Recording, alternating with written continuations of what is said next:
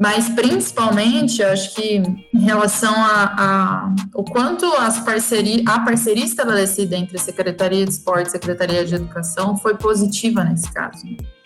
E, e a gente, particularmente, é uma, uma coisa que eu tenho martelado nos lugares onde eu tenho conversado, a nossa área ela é muito fragmentada, né?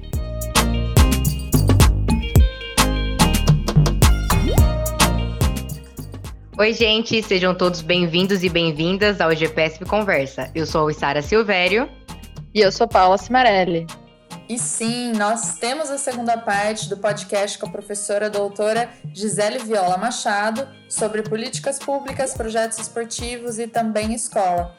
Essa segunda parte é de fato a conversa que a gente teve dela com o pessoal do GPS Conversa então, não deixa de conferir e não deixa de compartilhar com quem pode se interessar por esse bate-papo.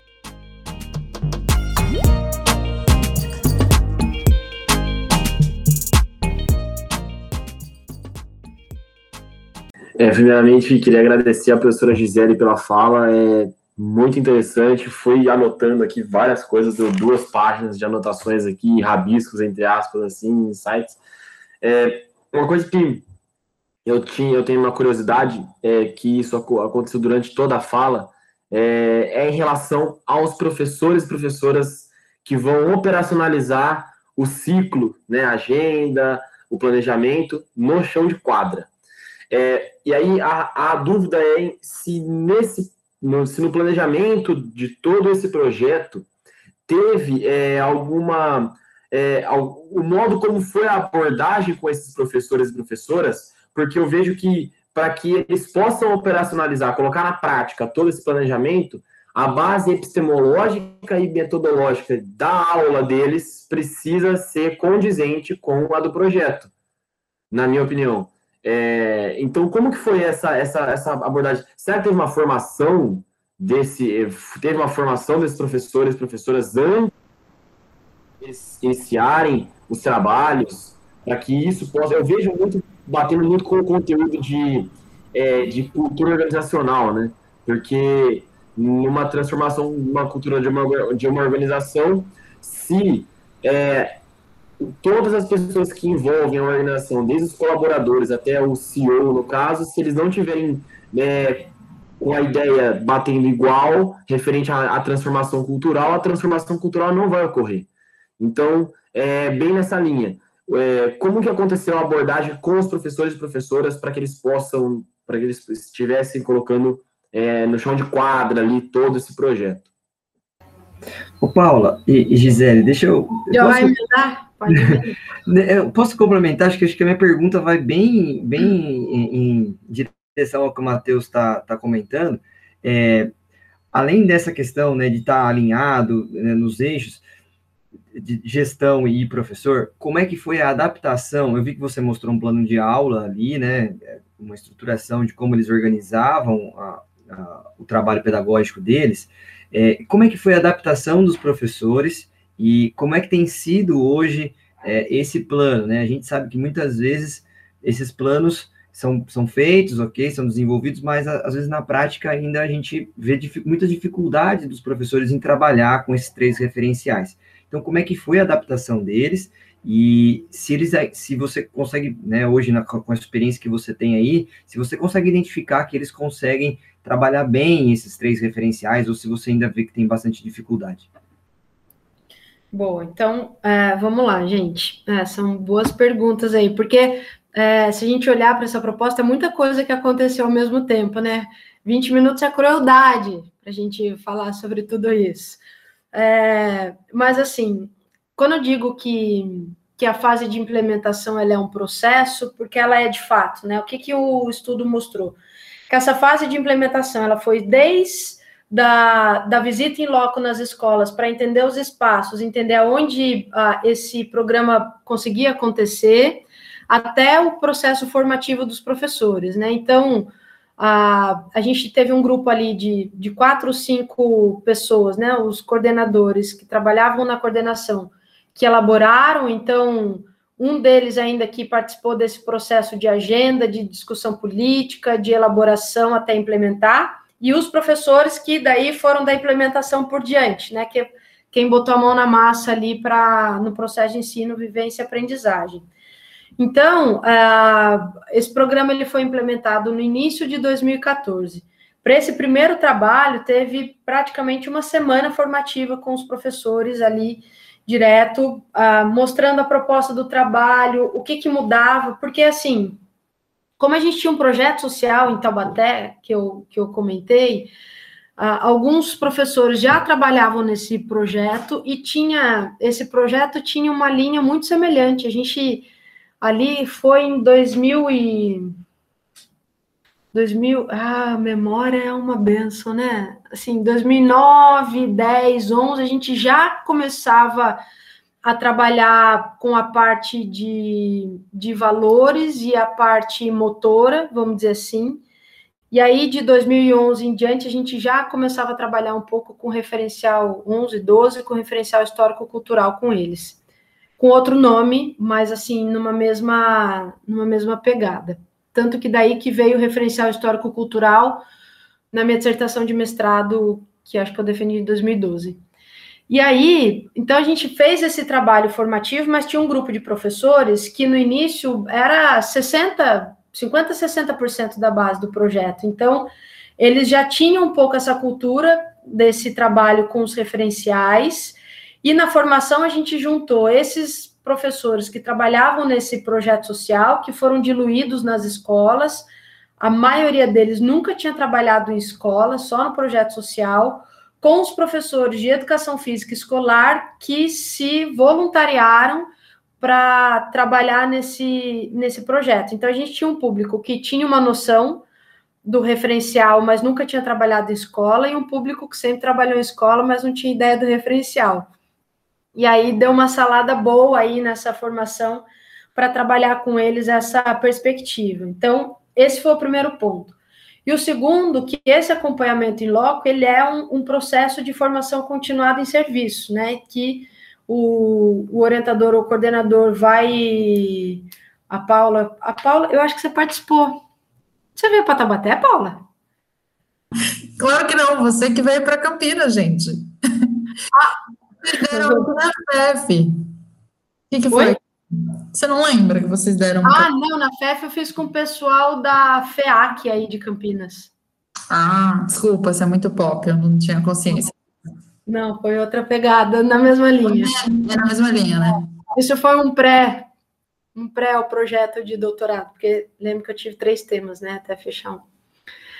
Aí é, a gente fez esse, esse processo formativo e tinha alguns ciclos formativos. O Hiller veio da formação aqui, não sei se eles já tiveram contato com o Hiller.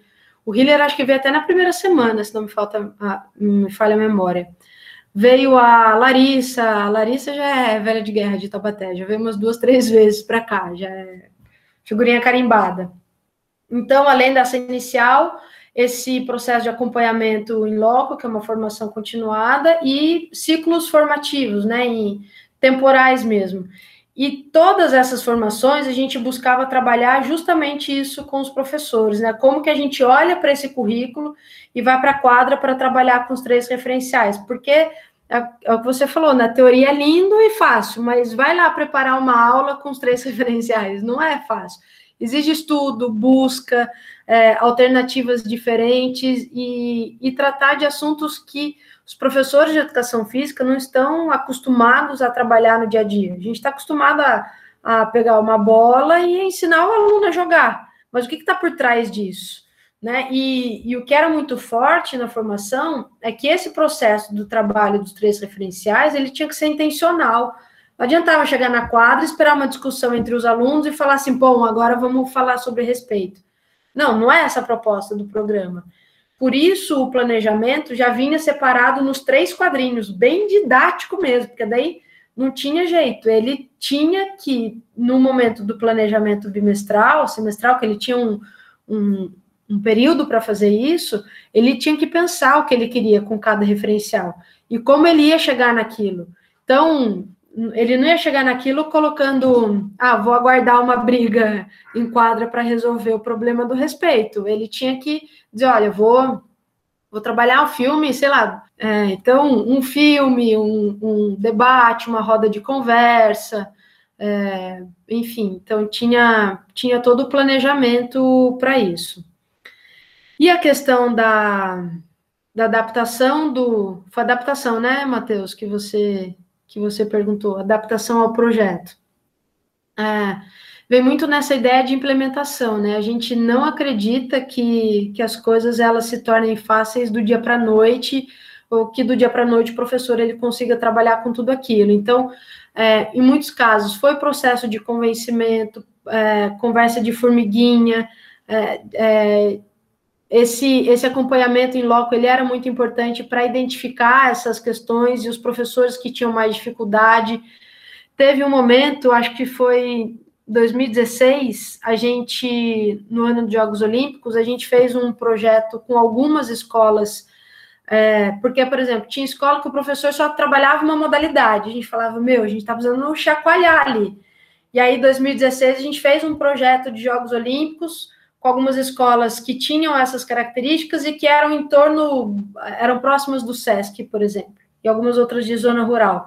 E aí, nesse projeto olímpico, que a gente botou a mão na massa junto com eles, porque eu acredito muito nessa proposta também do fazer junto, isso é importante para o professor, a gente construiu um livro didático que serviu como referencial de estudo mesmo para os alunos. Então, a gente escreveu o livrinho didático muito num estudo da Larissa de 2010, né, do, do livro.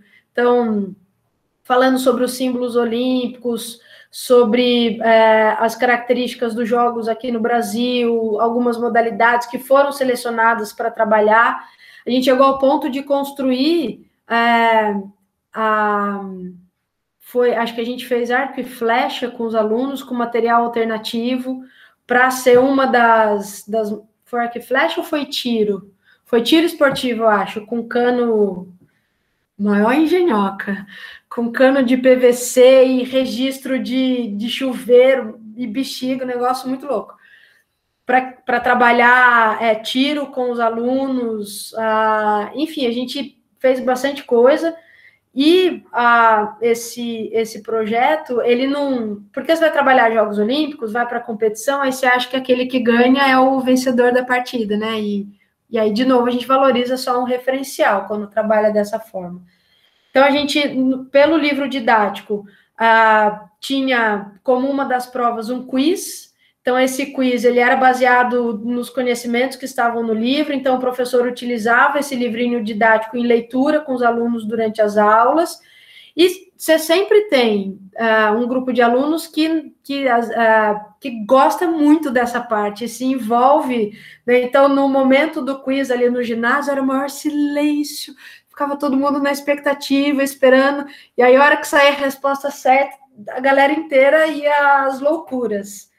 E além disso, no referencial socioeducativo, a gente trabalhava com fair play, na perspectiva de que as equipes chegavam é, com 10 pontos de fair play e ia perdendo ponto a cada a, problema de comportamento, questão que havia ali.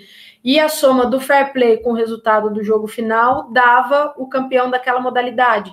Então eu podia ter ganhado no jogo de basquete do time da Paula, mas se o meu time tivesse tido problema de comportamento ao longo do jogo, por mais que no resultado final o time dela tenha perdido, no final ela ganhou, porque daí foi decaindo no fair play que, que fez com que a pontuação que não era tão boa ali no resultado final do jogo fizesse com que o time fosse à frente. Então, algumas situações assim que a gente foi fazendo e vivenciando com eles, além de parceria de formação com o SESC, então a gente conseguia encomendar alguns temas ali para que os professores também pudessem participar de formação. Isso acabou ajudando muito uh, no desenvolvimento e no engajamento da proposta. Né? Hoje, para aqueles que estão com a gente desde o começo, é, eles vão com a mão nas costas fazer o planejamento das atividades, e outros que vão chegando no caminho têm um pouco mais de dificuldade. E tem professor que vai ter mais dificuldade de trabalhar com referencial do que o outro, e aí a ideia desse orientador para estar tá junto e, e, e, trabalhando nessa formação continuada deles. Muito bom, muito bom. É, bom, primeiro, obrigado, Gisele, pela, acho que pela, pela aula que a gente teve aqui, né? Que a gente está tendo ainda. É, segundo, que assim, eu acho que esse, esse tipo de projeto é o sonho de princesa de todo profissional de educação física, né? A gente fala tanto em todos os contextos que a gente trabalha que a gente precisa de um projeto, a gente precisa de estruturação, e quando a gente vê isso, chega, assim, eu particularmente gosto muito dessa questão de, de esquematização de um projeto a longo prazo, chega a brilhar o olho, né? É uma coisa que, que para a gente é muito bacana. E aí, é, eu vou um pouco em outra linha, assim, de, de pergunta, mas é no sentido do processo avaliativo, porque eu acho que, assim como é, é difícil a gente pegar esse, esse fio que você fala dos referenciais teóricos e aplicar, também é difícil a gente pegar esse fio e avaliar essa aplicação, e avaliar como está acontecendo. E aí a minha pergunta é, como que hoje está esse processo de avaliação? Se vocês têm é, é uma coisa mais descritiva mesmo, com entrevistas, ou se você tem uma coisa mais objetiva, com às vezes até a apresentação de números mesmo, é, de, de, de, participação e tal, mas como funciona esse, esse processo avaliativo dentro do, do projeto?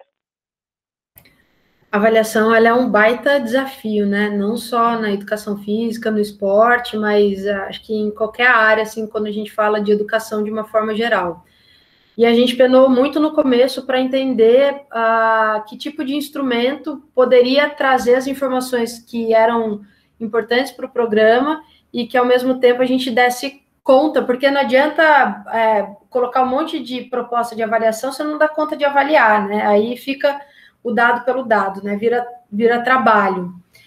E, e acho que a gente ainda está nessa, nessa pegada em relação a algumas questões, mas assim, é, acho que em 2015 já, é, 2016, eu não, não vou me lembrar agora exatamente quando, uh, o, o programa integral ele tem uma avaliação de uma forma geral, né? Que esse, essa proposta esportiva acabou virando um carro-chefe para a estruturação de uma proposta para o integral como um todo. De, depois desse núcleo esportivo, desse programa, a gente conseguiu consolidar outras questões no programa.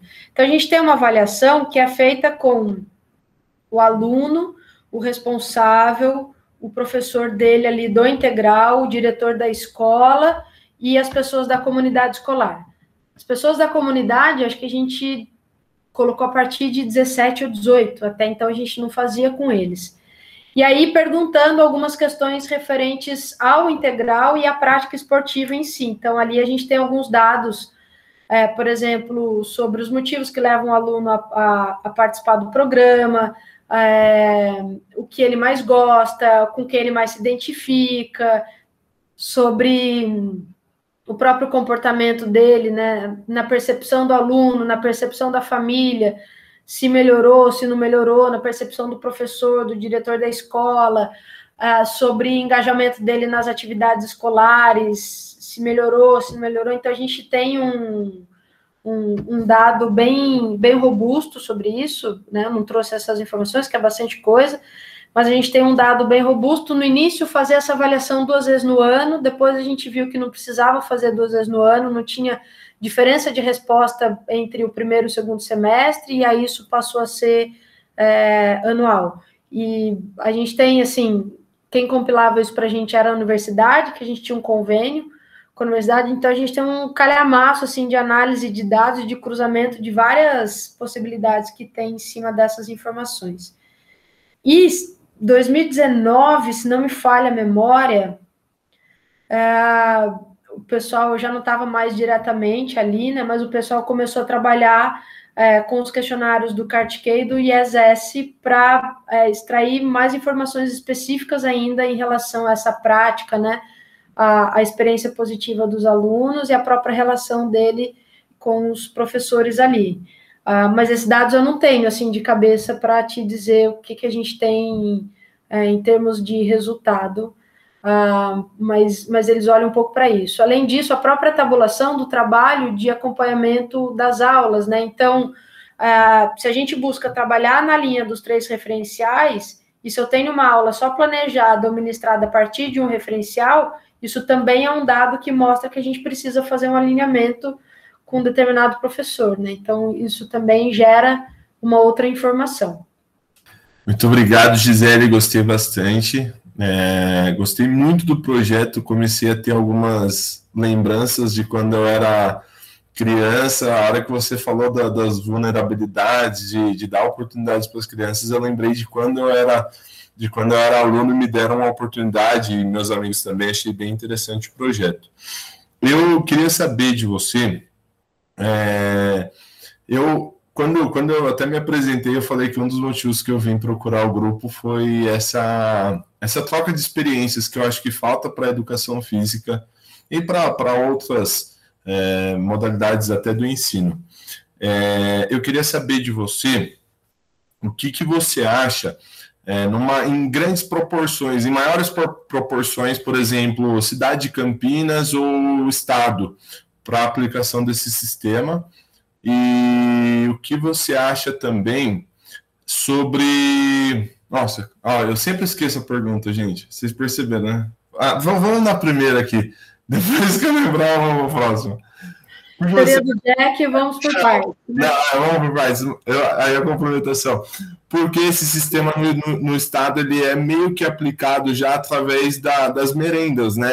É um grupo de nutricionistas, e aí cada nutricionista eles acabam é, passando nas escolas, fazendo como se fosse o mesmo sistema é, para todas as escolas e cada escola tem alguns representantes. Então, tem os feedbacks que, ele, que os nutricionistas passam com as merendeiras. E eu queria saber se esse tipo de sistema ele funcionaria para um, uma grande escala, no caso do Estado, por exemplo.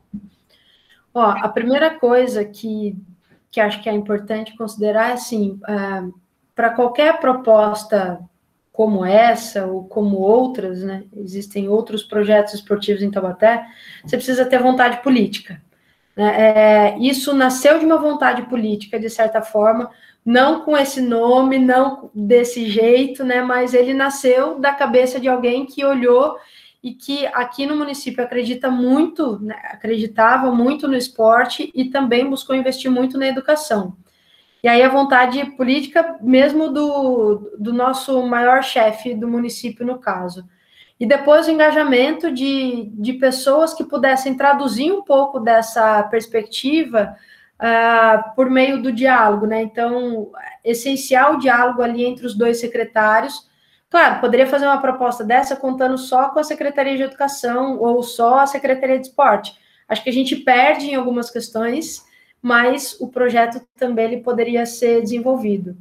Então, a importância desse diálogo e o que os estudos trazem, é, a ideia da, da, janela de oportunidade para uma, uma política pública ser implementada, além de é, dos ciclos ali que eu falei um pouco, e esse da agenda ainda se desdobra um pouco, a importância de ter, é, como eles chamam, um empreendedor político que necessariamente não é uma pessoa política, pode ser uma pessoa da sociedade civil, pode ser um acadêmico, que é, é, traduz um pouco essas questões em algo um pouco mais concreto, vamos dizer assim, né? Então, isso é essencial para um, uma política pública acontecer.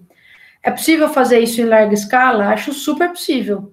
É, ele, ele não é um programa difícil de ser elaborado ou executado, é, mas ele tem é, características que são muito específicas e, ao mesmo tempo, ele é flexível ao ponto de ser customizado de acordo com a realidade de cada escola, né? Então, a possibilidade, lógico, dele ser desenvolvido depende muito da vontade política. É, e, lógico, depende de conhecimento, né? O programa, ele precisa ser conhecido. A gente tem outro programa aqui em Tabaté que ele chama a Escola de Atleta e Formação Integral, que é a EAF, que é, um, ele é uma proposta um pouco diferente e ele é mais na pegada da, da iniciação ao treinamento mesmo com os alunos.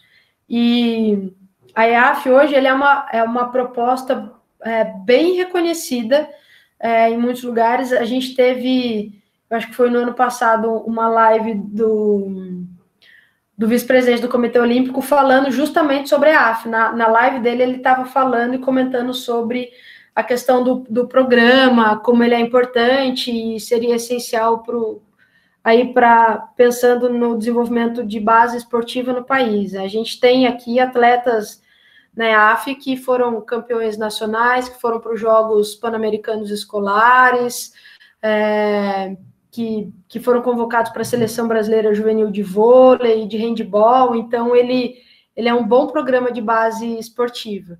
E digo, né, para que ele aconteça e que tenha toda essa visibilidade e esse direcionamento, também precisa de vontade política, né? Eu não, não conheço direito essa proposta da merenda que você falou, mas é, qualquer proposta que ela queira ser implementada em nível municipal, estadual, federal, primeiro é a vontade política e depois você ter bons atores técnicos, né, com, com conhecimento a ponto de, de traduzir muito a, a proposta do, do programa, de trabalhar com a formação dos profissionais e investir no acompanhamento desse trabalho para que ele para que ele continue, né, para que ele para que seja uma proposta perene. Acho que é isso. Não sei se eu respondi. Não, respondeu e ainda fez eu lembrar a segunda parte. eu, tenho, ó, eu deixei anotado, gente, é porque eu dei muita, dou muita aula de sexta-feira, eu chego cansado. Eu já emendo uma coisa na outra. É, e a segunda parte era justamente sobre a interação entre a Secretaria de Esporte e a Educação. Porque aqui, aqui, por exemplo, em Campinas, nós temos também alguns, alguns centros de treinamentos, mas nenhum deles é ligado, ou poucos são ligados às escolas. E eu queria que você me falasse a avaliação de, do que, que você acha, se deu certo, se não deu certo, se acha que é importante, mas você respondeu. É. Aliás, esses dois programas, né, o SET e a EAF, eles são programas é, vinculados entre a Secretaria de Educação e a Secretaria de Esporte. A gente faz junto de fato. E, e é bacana assim, por exemplo, aqui em Tabaté, a gente tem o time de vôlei, né? Campeão, maioria dos jogadores ah, da seleção, ah, time de futsal muito forte, time de handball também, a gente tem muitos jogadores olímpicos. Então, a, essa contrapartida também da Secretaria de Esporte, nesses programas de iniciação esportiva, em que os atletas vão até a escola, que é o Jogando Junto, um programa que nasceu é, é, desses dois aí, que os atletas vão até a escola falar sobre a história de vida deles, o que eles aprendem, fazer uma oficina com os alunos para para criar a ideia do espelho, né, de deles olharem para alguém, de se aproximar de um atleta olímpico, de ver que é possível, e, e, vislumbrar um pouquinho a criança, né, sobre essa questão da prática. Então, a gente tem um diálogo, tinha, né, um diálogo muito positivo. E assim, tanto o secretário de Educação quanto o secretário de Esporte, à época, eram dois professores universitários, que acho que isso também faz muita diferença. Então, a gente estava falando de, de duas pessoas técnicas, qualificadas, dentro da, da função, com, com um olhar muito apurado né, para os problemas e para as necessidades do município e das suas secretarias, e dispostos ao diálogo, né? Isso é fundamental. Você pode ter quem for na secretaria, se não houver disposição ao diálogo e um trabalho conjunto, porque é difícil, né? Por várias vezes a gente a gente se estranhou ali, né, em algumas situações. Eu, em 2013, eu transitava nas duas secretarias, trabalhava na educação e no esporte. Então, eu, eu consegui ali, de certa forma, articular algumas questões. Depois, como o projeto cresceu muito, eu acabei ficando praticamente só na educação, porque era ali que as coisas aconteciam. E às vezes a gente precisava brigar um pouquinho, no bom sentido, com a Secretaria de Esporte, no tipo, ó, oh, tá apertado, tá precisando de mais gente, vamos trabalhar em tal formação, mas é, o diálogo sempre foi, sempre foi muito bom, sempre positivo. Tudo bem, boa tarde. Obrigado, Gisele. Acho que foi excelente sua fala, é muito rica, é, ajuda demais, principalmente nós que estamos aí dentro da, da escola. E eu vou fazer uma pergunta exatamente ligada a esse universo escolar, né? Quando você fala de, desse período integral e de todas as suas falas, ele está muito associado, é, me parece, é, é, a essa questão esportiva. Então ele faz no contraturno, se eu não entendi errado, né? Então ele faz um contraturno. E, e, eu queria saber duas coisas. Primeiro, né? Quanto tempo mais ou menos? É, qual é o tempo que eles ficam nesse contraturno, nesse esse tempo de treinamento, digamos assim, onde ele tem essas oficinas? E a pergunta principal, assim, que, que mais mexe comigo é o quanto toda essa uh, questão que você abordou da questão da pedagogia do esporte, dos referenciais, de toda essa organização de, de, de, currículo e tal, eles reverberaram ou não dentro da educação física escolar. Porque alguém fez uma pergunta aí, falando, né, o quanto, acho que foi o, o, o Matheus, né, falando é, de como as pessoas, como é difícil quando a gente não pensa realmente como essa linha, tem todo mundo tá pensando junto, né? Mas eu acho que assim, precisa reverberar dentro da educação física escolar, para a gente ter mais força dentro da educação física escolar. Como é que foi isso? Ah, legal. Ó, sobre a carga horária, a gente tinha duas propostas diferentes. É, uma rodava melhor no Fundamental 1, mas também podia rodar no Fundamental 2, e a outra só rodava no Fundamental 2. Os alunos ah, que, como é integral, ele é no contraturno, né? Então, os alunos que estudavam de manhã na escola, no regular, eles saíam da aula às 11h30, almoçavam na escola e ficavam direto embora entre 4h30 e 5 horas. Os alunos que estudavam à tarde na escola chegavam às 8 horas da manhã na escola, normalmente tomavam café é, ali no meio da manhã, almoçavam e ficavam para aula e saíam 5 horas da tarde. Esse é o, o modelo 1, vamos dizer assim, que podia funcionar no Fundo 1 e no Fundo 2. No Fundo 2, a gente tem alunos com outras características, né? Não quer ficar o dia inteiro na escola, quer fazer outras coisas, tem outras atividades, tem um pouco mais de autonomia no ir e vir. Então, a gente estabeleceu para eles uma proposta de período estendido. Porque o que a lei fala sobre o período integral é que é, passa a ser período integral quando o aluno fica no mínimo sete horas na escola. Ou seja, eu tenho em torno de, de quatro horas, mais ou menos, do período regular, ele precisa ficar pelo menos mais três. Né? Então, por isso a ideia desse período estendido. Aí, quem fazia estendido entrava de manhã, nove e meia, e ficava para aula tarde, ou vinha para aula de manhã e ficava na escola até as três e meia. Ele fazia aula, tomava o lanche e ia embora. E o período, o integral, completão, os alunos passavam por todas as oficinas: esporte, dança, música, capoeira ou lutas, estudos, teatro, não lembro se eu já falei, artes e artesanato. Acho que eram essas oito oficinas, além do esporte, revezando né, dia a dia. E os que ficavam no período estendido, a gente reduzia um pouco de acordo com a necessidade e característica da turma. Então, eles praticamente tinham aulas de esporte todos os dias, e era esporte mais estudos, esporte mais música, esporte mais dança, e revezava algumas atividades dependendo da característica dos alunos. Isso é da carga horária. E aí, em relação à educação física escolar, interessante que no começo a gente teve alguns problemas é, de ciúmes, né? Normal. Aquela quadra era só minha, aquele espaço era só meu, de repente chega uma outra pessoa que às vezes eu nem conheço, é, vou ter que dividir espaço, e o material, ele era... É, o material da educação física que já tinha sido comprado há muito tempo era aquele material básico. O material do programa, para a gente dar conta da proposta, tinha de tudo. Tinha taco de beisebol, bolinha de beisebol, luva de beisebol, bola de rugby, de futebol americano, taco de golfe, é, taco de, é, raquete de badminton, tudo, to, todas as propostas que tinham esportivas ali, a gente tinha material para trabalhar com os alunos. E esse material era mais especificamente do, do integral, que vinha por meio de um convênio com a universidade e tudo mais. Então, lógico né, é, o material podia ser utilizado pelo professor do regular, mas no começo também tinha aquele ciúminho. É, eu tenho que dividir o meu espaço, você tem que dividir o teu material. Então, isso rolou, né? Mas depois de sete anos de programa, é quase um casamento já. Que de vez em quando rola um, um probleminha ali, né? Mas é, normalmente hoje os professores aceitaram muito bem o integral na escola. Porque integral na escola é barulho, né? Aquele horário silencioso das 11h30 a 1 que ficava na escola vazia, você não fica mais, a gente movimentando a escola o tempo inteiro, aquele espaço que eu tinha para dar aula tranquilo, de repente tem aluno ali atrás, como espaço adaptado, jogando, fazendo uma atividade. Então, foi um tempo de adaptação, mas é, hoje, é, como um casamento, ele está muito mais harmonioso. De vez em quando acontece uma coisinha que precisa da intervenção, às vezes, do diretor ou de algum coordenador para alinhar melhor. É, obrigado, Gisele. É, é, eu queria até saber um pouquinho da questão de, de organização de plano mesmo, de conteúdo, de, de, de, como é que era. Porque você falou ah. nas três frentes.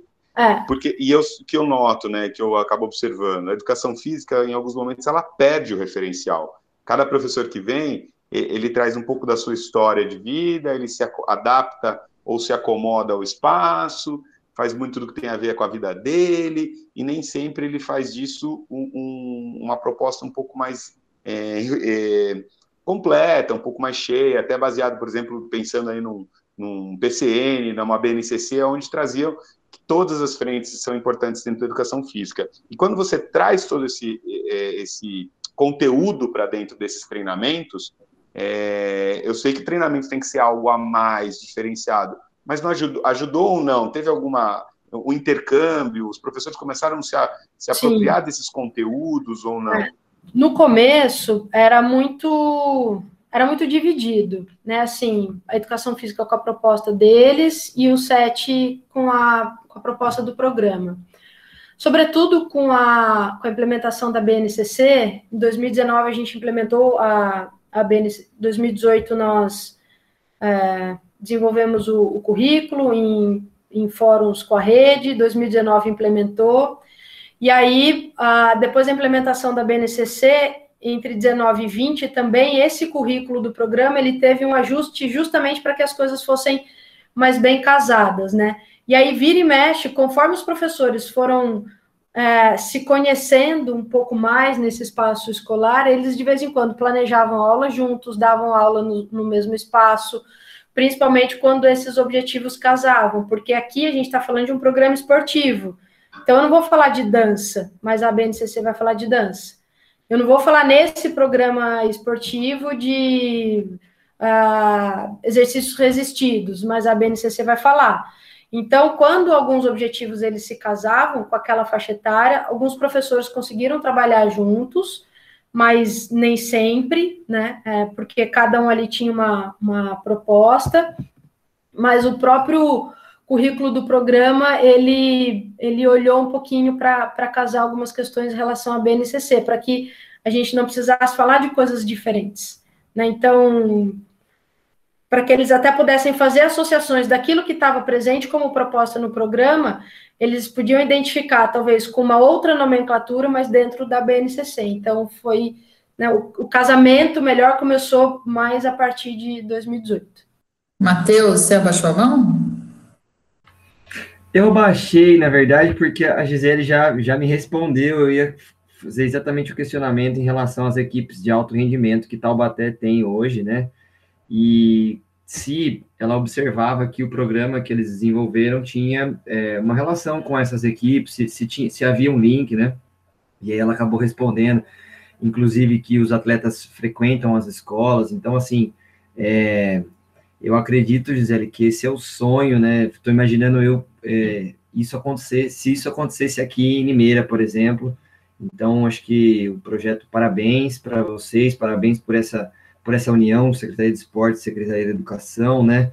É, e por todo esse trabalho que vocês fizeram, porque não deve ter sido fácil no começo, principalmente articular esses dois públicos, né, que, é, que são os professores da escola e os professores da, da, da, da Secretaria do, do esporte, de Esportes, é, e assim, muito legal, parabéns mesmo, bem, bem bacana. Acho que antes todos os municípios conseguissem se estruturar, não talvez com a mesma potência que Taubaté se estruturou, mas pelo menos no mesmo caminho.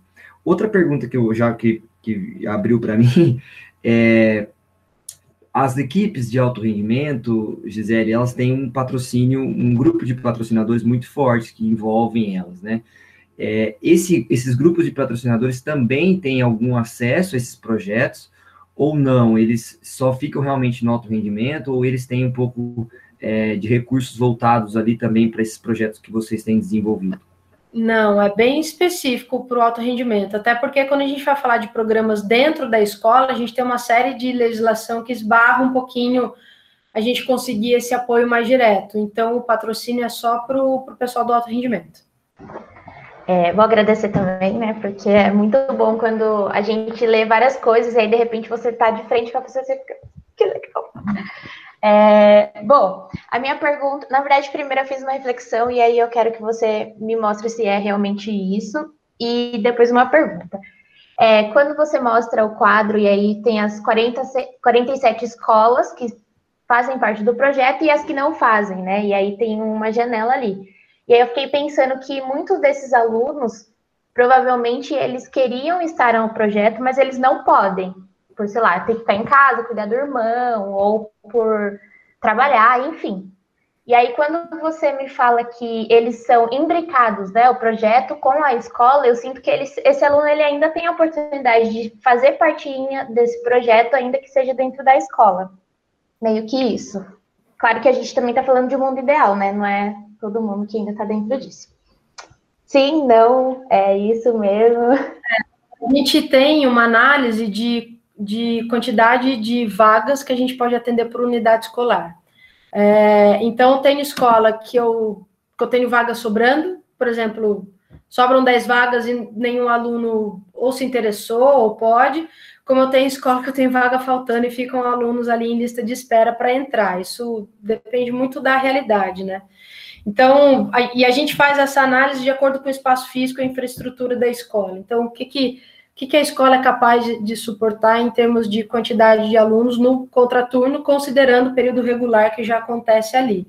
E aí esse estudo ajuda muito a gente ter essa, essa noção. E a gente está no município inteiro, né? Está na, na zona rural, a gente está na, na, no centro da cidade, está em escolas pequenas, escolas só de fundo 1, de fundo 2, então, mas eu diria que essa lista de espera ela é pequena em relação à quantidade de alunos que a gente atende. Então, de certa forma, a grande maioria dos alunos, 90% dos alunos que querem estar no programa está matriculado.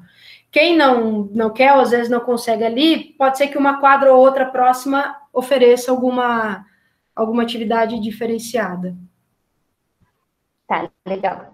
E aí, agora trazendo esse novo cenário que a gente tem, né, de pandemia, quais são suas expectativas para essa possível volta, né? Ou esse novo normal aí que a gente encontra dentro do projeto. É legal isso, porque assim, mesmo com a pandemia no ano passado, a gente não parou. É, a gente foi criando alternativas, é, de certa forma, para manter o, o vínculo com os alunos. Então, as escolas criaram um canal de comunicação no Facebook, do integral e ali a gente rodava as, as atividades esportivas. Então, os professores, e até hoje isso acontece. Só que agora esses vídeos eles rodam num canal único da Secretaria de Educação.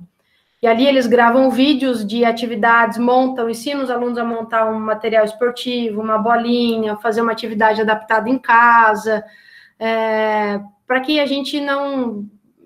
para que mantivesse né, o vínculo e a proposta do programa. Quando as coisas retornarem, ah, o integral ainda não voltou em Taubaté presencialmente, as aulas voltaram, mas agora teve que recuar de novo por conta do aumento de casos, então voltou para o ensino remoto. É, mas quando o integral voltar de fato, porque enquanto ele não voltar, essas atividades online vão continuar acontecendo.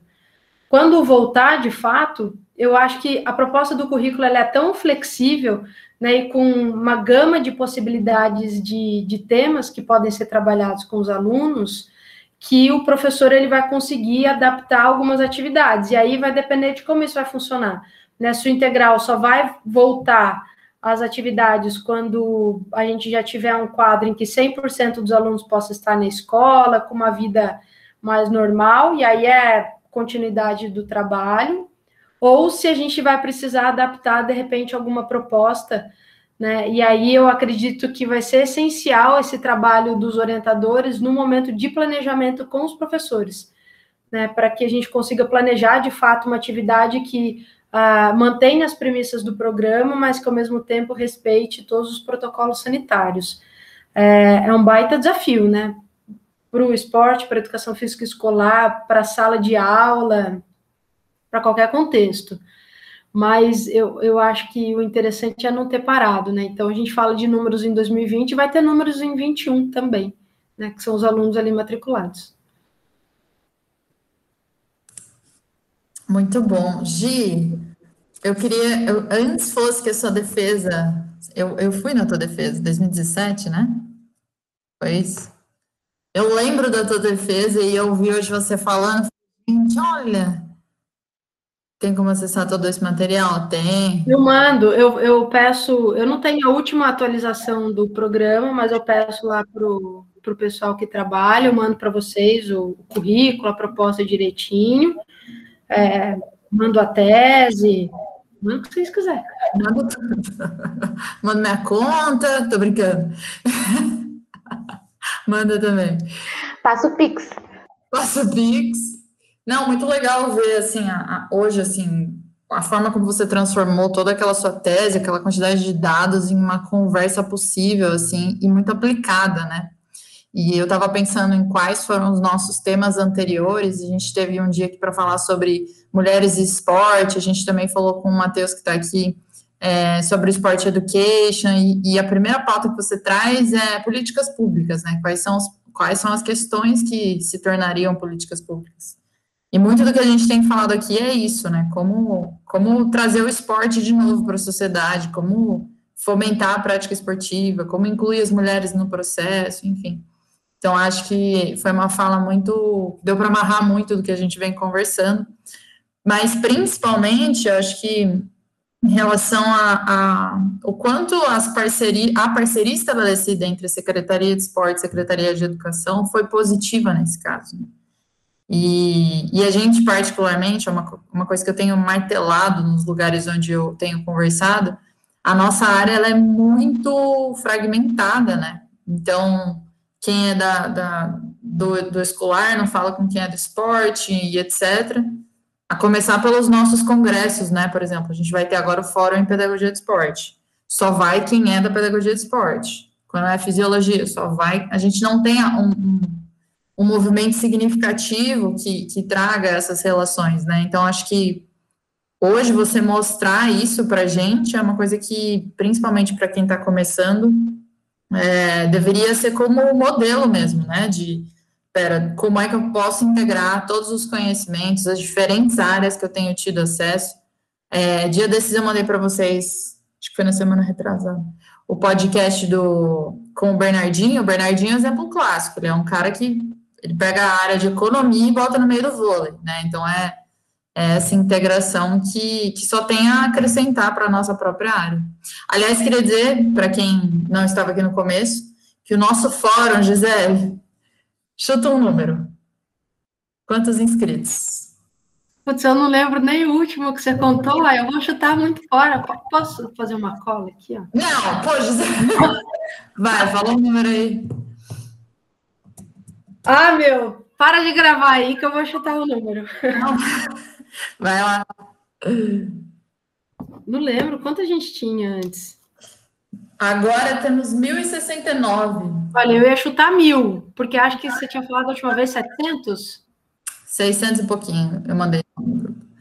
É isso, assim. É, Muita gente, né? Eu mandei para minha amiga de, de época de graduação, e a gente tem caminhado junto mestrado. Mandei, Fê, mais de mil pessoas, eu tô chocada. Aí ela mandou para mim, que mundo que você vive? A pedagogia do esporte tá bombando. Aí eu dei risada, falei, é tendência e tal. E é isso, assim, eu, eu começo a perceber também, por exemplo, em, na, na FMU, que eu dou disciplina, uma disciplina de especialização, começo a perceber os profissionais chegando com conhecimento da pedagogia do esporte mais básico, mas que realmente antes, na primeira turma que eu dei aula, eles não tinham ideia. Assim. Uhum. É muito legal ver esse movimento que vocês fizeram e têm feito num projeto tão grande de levar os três referenciais para o chão de quadra e fazer acontecer a partir das demandas sociais, né? Então, enfim, muito bom, muito obrigada pelo seu tempo aqui. Com certeza para eles é, para quem nunca te viu falar, é uma oportunidade tanto, mas para mim também. Sempre aprendo muito ouvindo você falar. Obrigada mesmo. Menina, eu que agradeço. É, sempre é, é, muito gostoso falar sobre isso, né? Falar. É, eu, eu gosto do, do, tema, é um tema que eu vivi, então poder compartilhar um pouquinho sempre é muito bom. É, e que bom, se qualquer coisa que precisar, a Paula tem meu e-mail, pode, pode pegar com ela aí, se precisarem de qualquer questão.